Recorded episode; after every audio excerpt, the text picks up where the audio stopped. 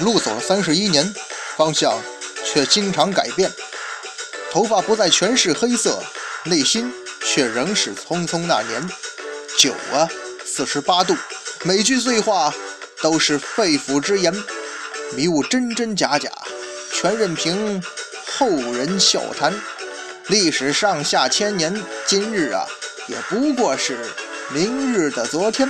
二零一六，生活虽然。依旧苟且，但是你别忘了，生命呢还有诗和远方。让咱们一起聊聊历史的迷雾吧。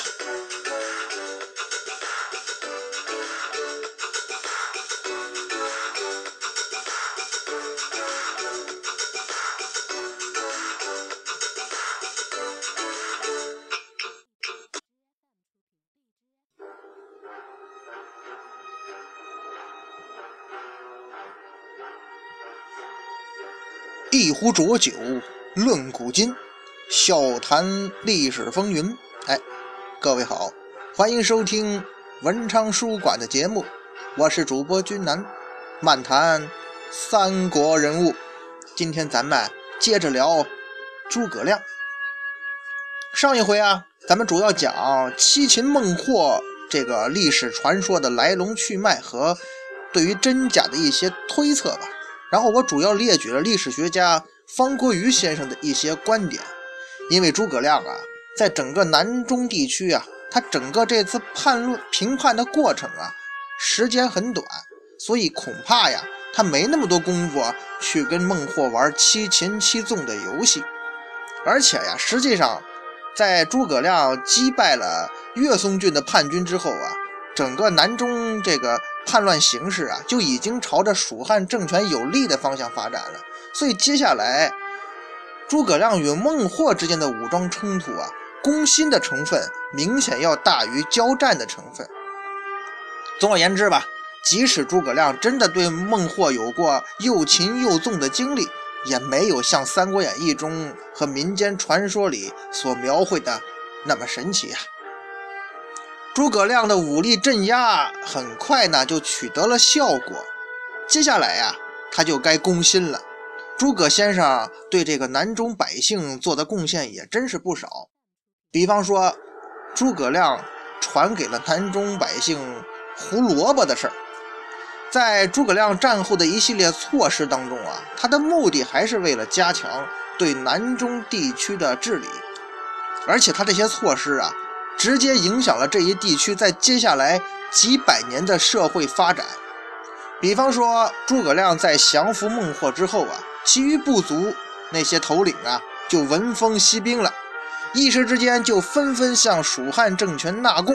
史书记载啊，叟、蒲耕牛、战马、金银、西革等啊，种种这些南中的特产吧。诸葛亮也是考虑到孟获这个人啊。他在当地这盘根错节的势力，所以他还是重用了孟获。孟获呢，官拜御史中丞，并且还立了另一蛮王叫张龙佑为曲帅。这个职位啊，其实有点相当于咱们现在港澳行政区的特首。哎，一国两制嘛，他们在当地拥有很大的行政职权，而且对这些南中的彝人呢，交以农桑蜀锦技艺。精选其中的士族啊，为蜀汉所用。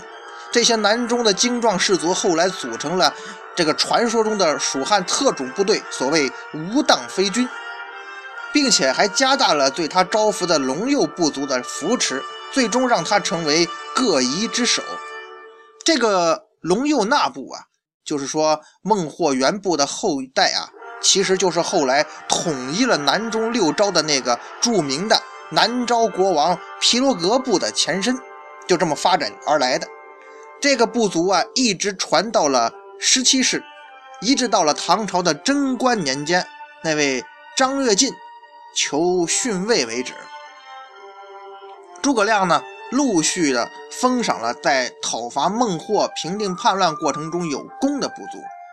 根据《读史方域纪要》这本书记载啊，水西宣尉司土右安氏世守其地，其先继火之后也。蜀汉建兴三年，诸葛武侯南征，臧科率击火击粮道以迎武侯，表封罗甸国王居普里，即今普定卫。总而言之吧，从建兴三年八月到了滇池，到十二月返回成都。诸葛丞相利用这四个月的时间，对南中四郡政务进行了一番集中的整顿，可见诸葛亮这个人在做内政方面的效率实在是高啊。首先，诸葛亮考虑到南中特殊的民族构成啊，就把南中的四郡呢，他分成了六郡，新增了新谷郡和云南郡，又重新设置了朱提郡，其中呢，他对永昌郡进行了格外的调整。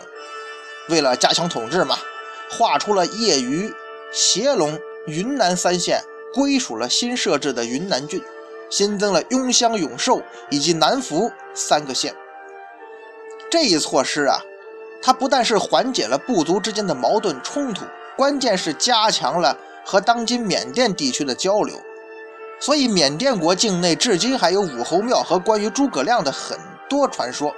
所以，深入不毛。在史书史学界的另一种解释啊，就是说诸葛亮已经到了缅甸地区。在战后啊，诸葛亮首先对南中地区的行政区划做了调整，把益州郡改成了建宁郡，并且割让了这个岳松郡的南部啊和建宁郡的西部，设增了一个云南郡。这一地区呢，大体上以当今的洱海这一片为中心，并且把臧克郡也分割出它南部一部分，设新谷郡。加上建为南部郡改制的朱提郡，以及这个乐同、群科、永昌这些加起来，形成了新的南中七郡。经过诸葛亮这次南中啊，可以说以云南为主的南中地区，第一次啊得到了一个高级行政区划的对待。当时是州啊，到了元代以后就成省了。但尽管这样啊，这一片地区实际上还是属于一个特别行政区。之后到了西晋统一全国，在南中地区设置了宁州，这样呢就跟全国其他地方的行政设置统一了起来。根据很多历史文献还记载呀，诸葛亮赐给各少数民族首领瑞锦铁卷和绘有天地日月官府。少数民族，少数民族向官府进贡的这些画卷，大概啊，这是诸葛亮用图像的形式，把这个少数民族对蜀汉政权应该尽的贡赋，以及跟少数民族首领之间做的一些约定吧。这样呢，就可以避免过去那些贪婪的地方官吏对这些民族进行一些苛捐呐、暴虐。诸葛亮还注重。传授给当地百姓像农桑、耕种、织锦、建筑以及冶炼这些技术，改善当地相对落后的生活水平。这也算是南中文化与华夏文化的一次重要的接轨吧。诸葛亮这次南中啊，打击了当地的割据势力，巩固了蜀汉政权对南中地区的统治，并且在一定程度上缓和了南中地区的民族矛盾。还带去了中原先进的文化和技术，使得南中地区得到一段和平发展的时间。这样一来啊，在南中地区各民族心目中，诸葛亮就给他们留下美好而深刻的记忆。这些记忆呢，一代代流传，又一代代加工，随着民族间的交流，得到更广泛的流传。所以才形成了到今天流传在云南一带为数众多的有关诸葛亮的传说。比方说有一个小故事啊，清末的时候啊，那些西方传教士到云贵一带传教，发现呢这里的老百姓啊只知有诸葛亮，不知道这个上帝耶稣，所以不得已呀，有的传教士甚至就这么忽悠说这个世界呀是上帝创造的，上帝呢有俩儿子。大儿子叫诸葛亮，小儿子叫耶稣。原来的时候嘛，大儿子管事儿，现在轮到小儿子保佑你们了，所以大家伙儿赶紧信教吧。就靠这种方式去打开传教的局面，也可见诸葛亮在这一地区影响之深呐。您说诸葛亮做了这么多这么细，南中地区又怎么会有反叛呢？所以呀，诸葛亮这次南中之行无疑是非常完美的。当然，对于他个人来讲，这只是一个微不足道的开始，这只是他远大理想的一小步。接下来，诸葛亮还是要加强修炼内功，加强国家管理，大力发展经济建设。这话听着。怎么这么耳熟啊？因为啊，咱们真的需要回头看看蜀汉政权的经济状况了。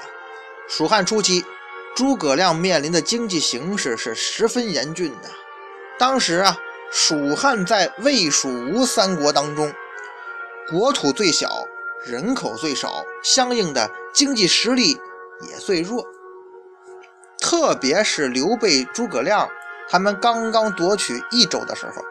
由于啊，刘备跟益州的统治者刘璋，他可是进行了将近三年的攻夺战争啊！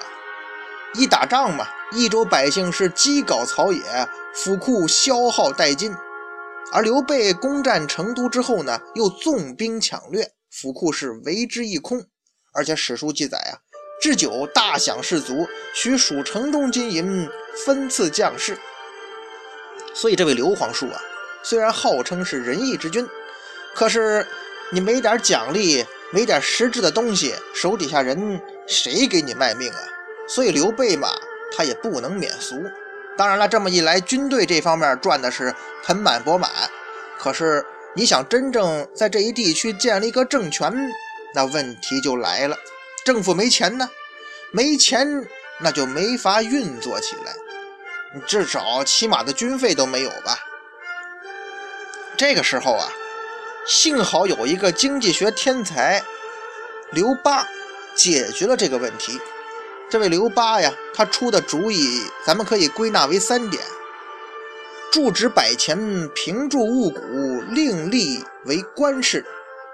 这政策马上立竿见影，数月之间府库充实啊。在那个时候啊，刘巴就懂得了用货币的供需量来调节经济增长。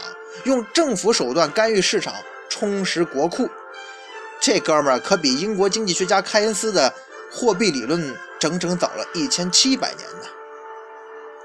其实啊，刘巴的手段要是搁现在话说，就是货币超发。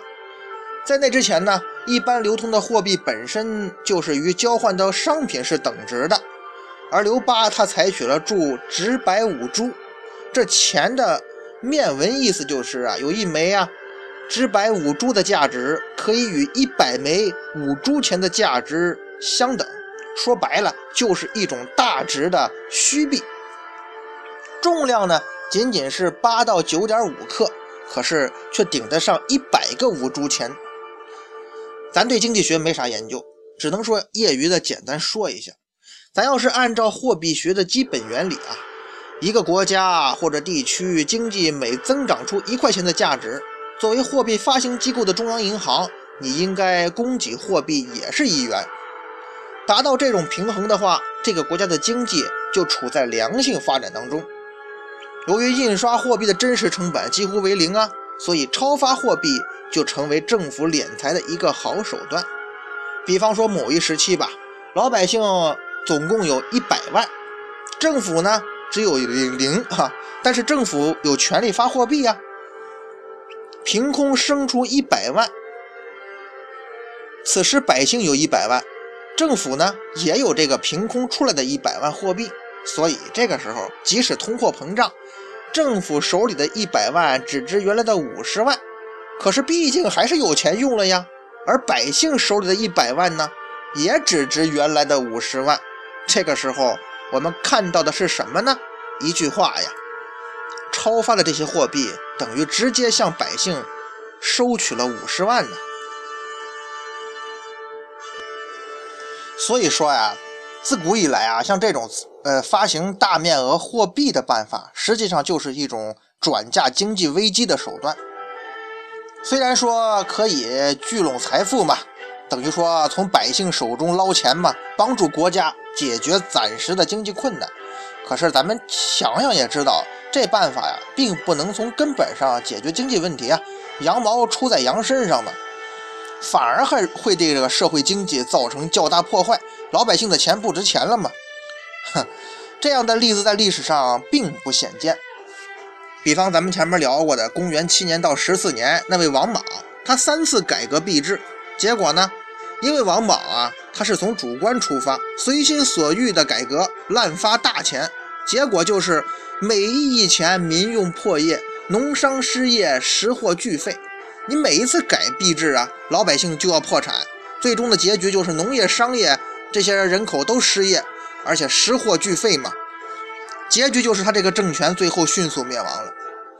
隋炀帝的时候，统一的五铢钱制度遭到破坏，因为私铸引起了货币严重贬值，王纲持续巨奸大华，多铸私币，钱转薄恶，由每钱由重二斤，后逐渐轻至一斤。这些私铸货币的人呢，除了豪门大族，也有对付日益加重负担的百姓。到最后的结局就是社会经济走向绝境，很快隋朝也灭亡了。比起古代来呀，咱们中国近现代纸币呀，它到通货膨胀的时候，这种手段就更极端。比较著著名的啊，像北洋军阀的金钞风波，特别是国民党最后的法币改革和金圆券、金汇兑本位制，结局嘛，就是危害巨大，最终导致了经济体系的垮台。近代有学者提出啊，咱们现在的货币贬值啊，包括房地产的疯狂，其中的内因来源也是货币超发。可是由于大家都知道的原因，关于这个呀，首先我不是专家，其次呢，咱也不方便于展开讨论。咱们还是接着聊诸葛亮和他的蜀汉政权。蜀汉政权在后来是战乱不断的。比方建安二十年（公元215年），刘备亲率大军去公安，要跟孙权争夺零陵、贵阳、长沙三郡。后来因为听说曹魏要进攻汉中，才匆忙回师。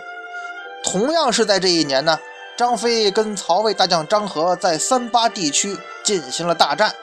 建安二十三年（公元218年），就这两三年的时间呀，以及公元219年（建安二十四年）。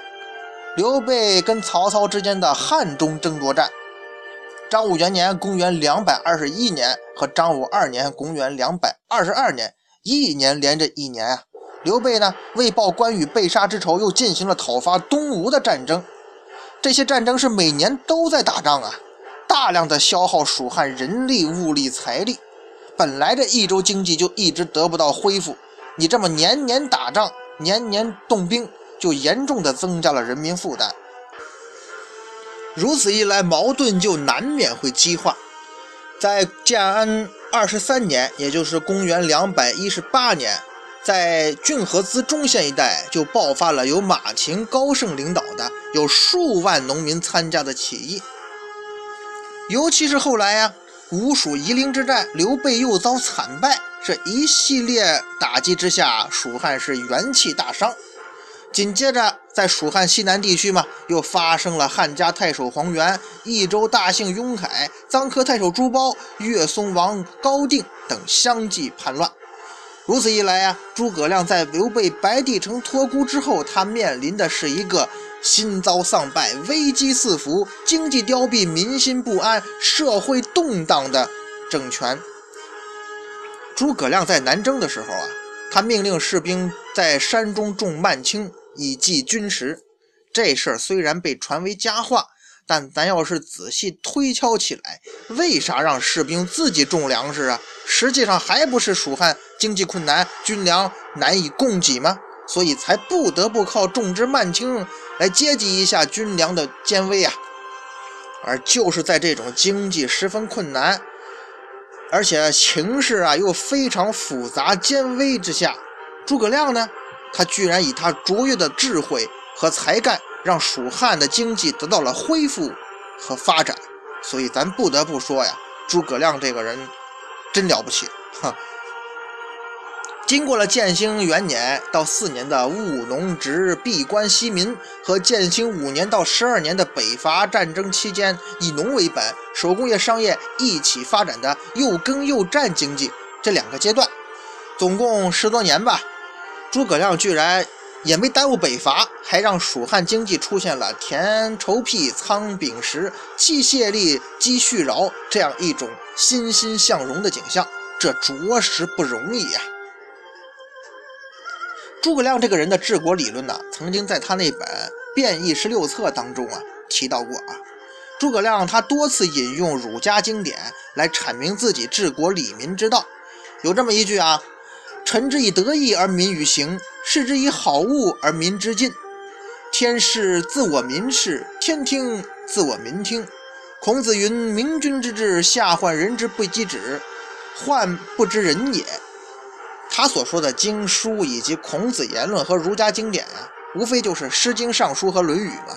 但是，儒家思想在诸葛亮的治国理念当中啊，并不是独立存在的，它是以法的形式予以确立的，而且要得到落实和保护。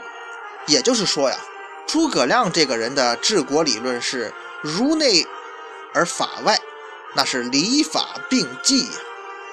在刘备的势力入主四川之后，诸葛亮就与其他四位代表蜀汉内部不同利益的重臣，像法正啊、李严呐、刘巴一级，共同在汉代法律基础上制定了蜀汉的基本法，所谓“蜀科”。他本人在其后陆续颁行了像法典、科令、军令，并且以条章的形式颁布了蜀汉的那部公务员法吧。就是八条七戒六孔五句这些，甚至啊，刘备在托孤遗诏当中啊，也曾专门提到诸葛亮为太子刘禅抄写了《申韩管子》这些刑法法治的书籍。